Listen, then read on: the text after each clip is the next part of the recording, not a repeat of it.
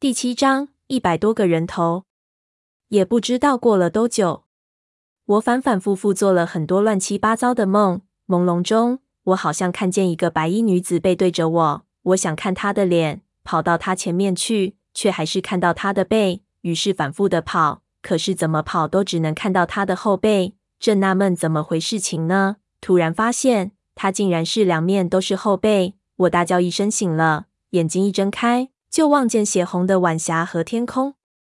醒了，潘子一张大脸朝我笑。我眯了眯眼睛适应光线。潘子一指天，看到没？妈的，我们终于出来了。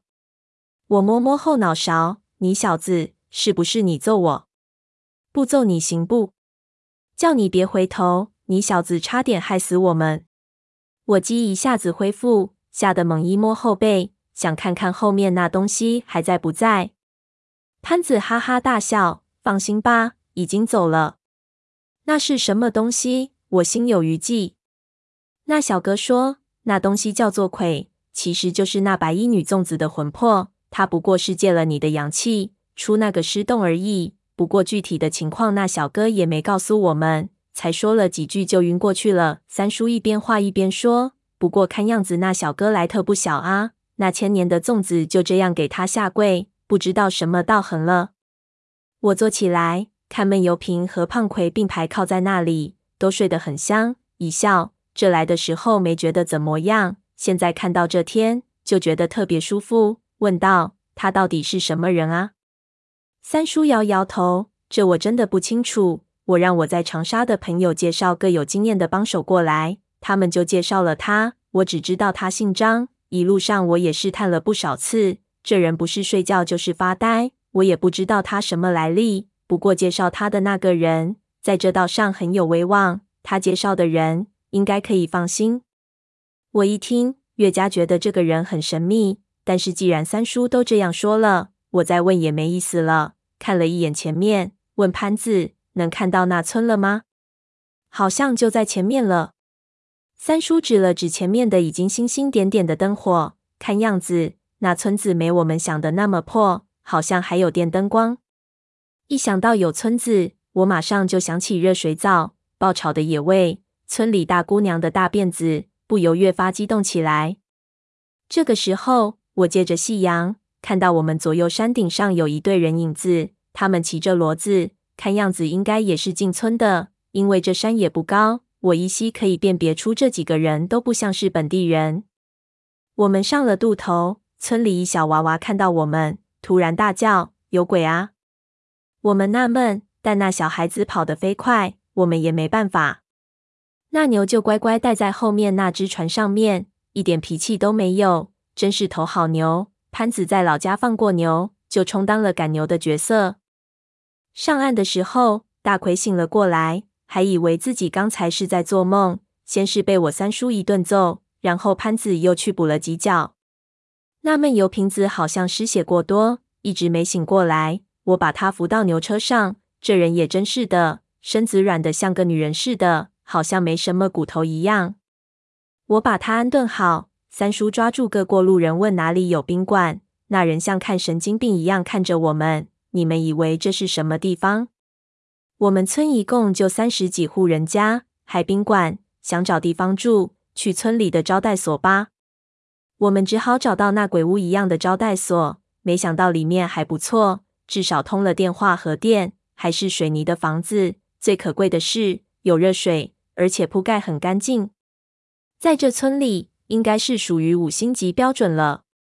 我们各自洗了澡，那个舒服，一身的尸臭都洗掉了，然后到大厅里吃炒菜。那闷油瓶子总算是醒了过来，精神很不好。我们给他点了盘猪肝，让他补补血。也没问他什么，到底他算是救命恩人，有些话还是得等到人家康复了再说。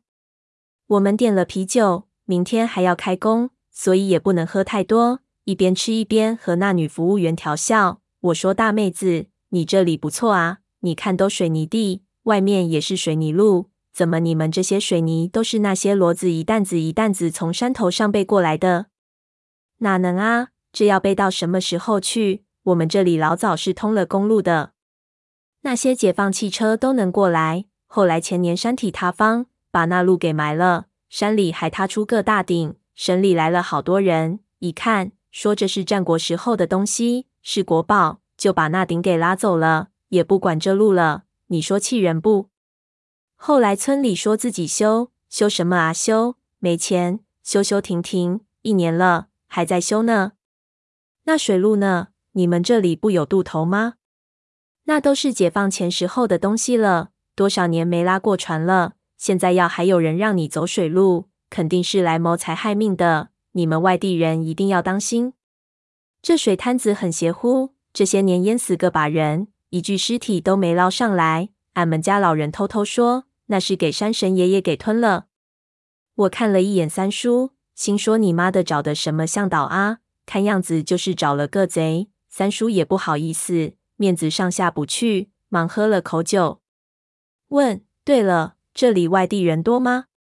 您别看我这招待所小，我可告诉您，只要是外地来的，都住我们这里。这些时间，自从那顶挖出来后，我们这里外地人就越来越多，还有人在山那头准备造别墅呢。三叔呼一声站了来，大叫：“操！不至于吧？这荒山野岭的造别墅！”不是华侨就是盗墓啊！那大妹子吓了一跳，潘子忙一拉三叔：“三爷，您一把年纪了，别一惊一乍的。”然后对那女的说：“没事情。”三爷大概是觉得不可思议。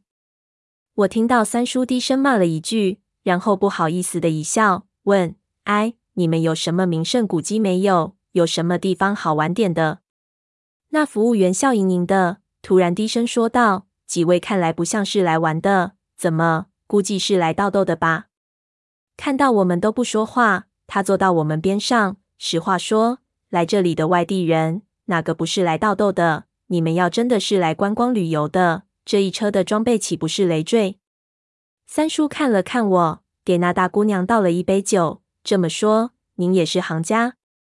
可我哪行啊？我是听我爷爷他们说的。这些年来，这里来了不少盗豆的，摸去不少好东西。但是我爷爷说，那厉害的东西还在更里面的地方。那是一个神仙墓，里面不要说金银珠宝，那些东西和神仙的宝贝比起来，那就是个屁。哦，三叔非常有兴趣。这么说，你爷爷进去过？那大姑娘抿嘴一笑，看你说的，我爷爷也是听他爷爷说的。这个传说都不知道什么时候留下来的。那神仙听说是玉皇大帝派下来的，变成一个大将军，帮当时的皇帝打仗。当时功成圆满，就飞升了。他的肉身和他打仗时候用过的宝器葬在一起了。那墓穴比皇帝的还要好，不然怎么叫神仙啊？既然这么说哦，肯定有很多人去找这个墓了。三叔紧张地问道：“有人找到过没？”哎。你不知道，那地方现在已经根本进不去了。前年山体塌方的时候，那地方也塌了。您猜那山里头塌出什么来了？什么？总是一个顶什么的。胖魁说道。什么啊？要真是个顶，早被人拉走了。我和您说，你可别告诉别人。那大妹子喝了口啤酒说，那地方挖出了一百多个人头。